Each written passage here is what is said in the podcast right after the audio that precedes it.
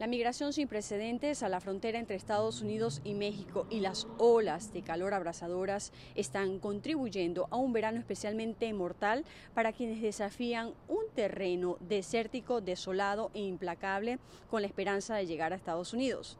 Solo en junio se encontraron los restos de 43 personas en el desierto de Sonora, en Arizona, al norte de la frontera de Estados Unidos con México. Esto según el grupo sin fines de lucro Human Borders, con sede en Tucson. El grupo rastrea la recuperación de cuerpos a lo largo de un tramo de la frontera de 3.145 kilómetros, utilizando datos de la oficina de un médico forense. Y nuevamente, el máximo experto en enfermedades infecciosas de Estados Unidos advirtió el domingo que habrá dolor y sufrimiento en el futuro si los casos de coronavirus continúan aumentando.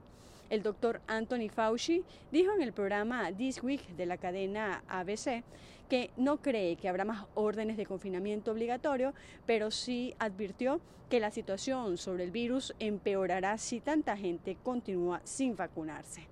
Hasta la fecha de la población total, 191.400.000 personas han recibido al menos una dosis de la vacuna, mientras que 164.700.000 individuos, es decir, 49.6% de la población, está completamente vacunada.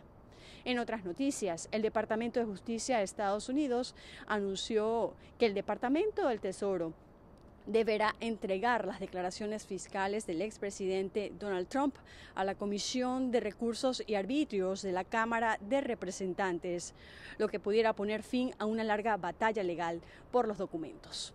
En un memorándum el viernes, la oficina del asesor legal dijo que el presidente de la comisión había invocado razones suficientes para solicitar las declaraciones fiscales del expresidente y que bajo la ley federal el Tesoro debe proveerle la información al panel.